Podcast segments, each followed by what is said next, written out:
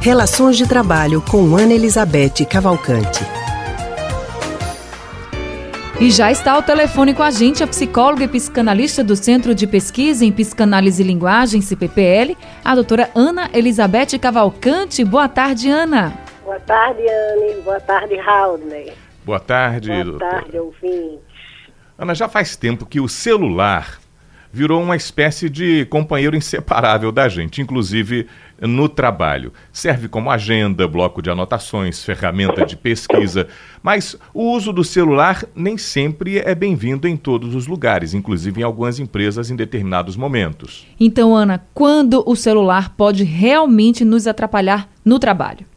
É, o celular é essa ferramenta extraordinária, né? Eu fico imaginando o que é que seria, como vocês disseram, é uma faz quase parte do corpo hoje e é uma ferramenta extraordinária para o trabalho. Né? Eu fico imaginando vocês, por exemplo, né? o que, é que seria da vida de vocês, da imprensa, é, com é, repórteres, jornalistas sem o celular. Seria Era bem mais difícil, viu? Poxa, é impensável, né?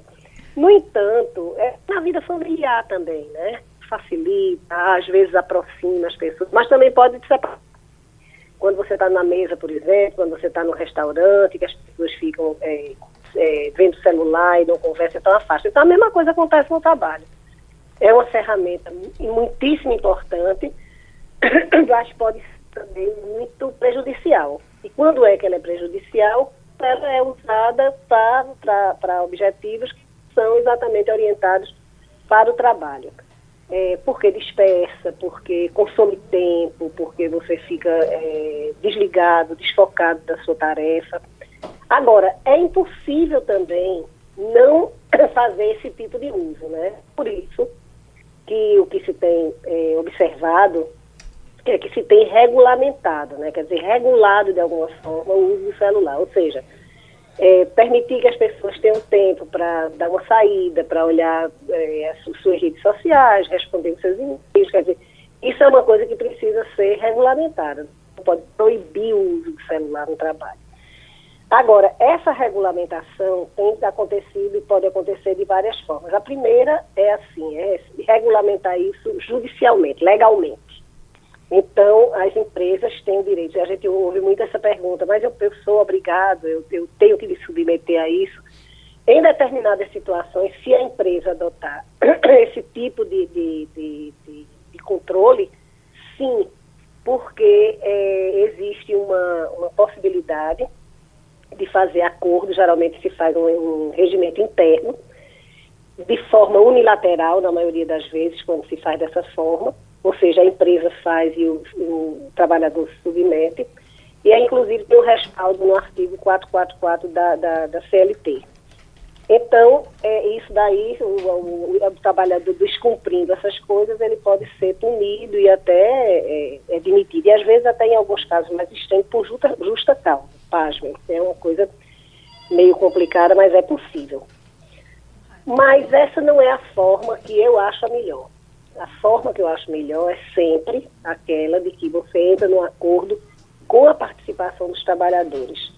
Então, nesse, nesse momento, deve prevalecer as necessidades. A gente sabe que hoje é necessário, você tem uma emergência, é, consultar suas, suas redes sociais, é, isso, isso é uma coisa indispensável, né? Então, acho que esse acordo deve ser feito entre os gestores e a sua equipe.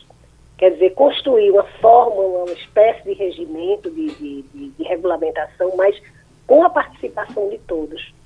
E aí, nesse caso, a participação do gestor é fundamental, né? porque ele vai, se ele conhece bem sua equipe, se ele conhece bem as necessidades do seu trabalho, ele vai saber que tipo de acordo, que tipo de regulamentação e que tipo de controle também é mais adequado, né? Então, no final das contas, o que é mais importante de tudo é o gestor observar se isso está tendo influência nos resultados do trabalho. Porque se isso não está sendo atingido, então é sinal de que a equipe está trabalhando bem, usando ou não usando celular.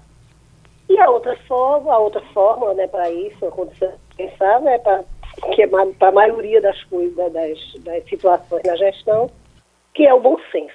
Né? O bom senso, a capacidade de negociar e a capacidade também de acompanhar a equipe.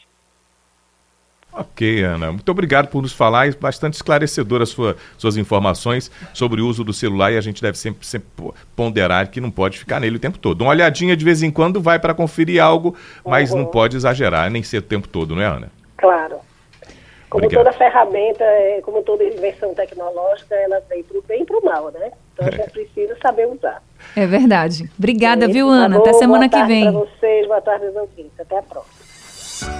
E nós conversamos com a psicóloga e psicanalista Ana Elizabeth Cavalcante, do Centro de Pesquisa em Psicanálise e Linguagem, CPPL.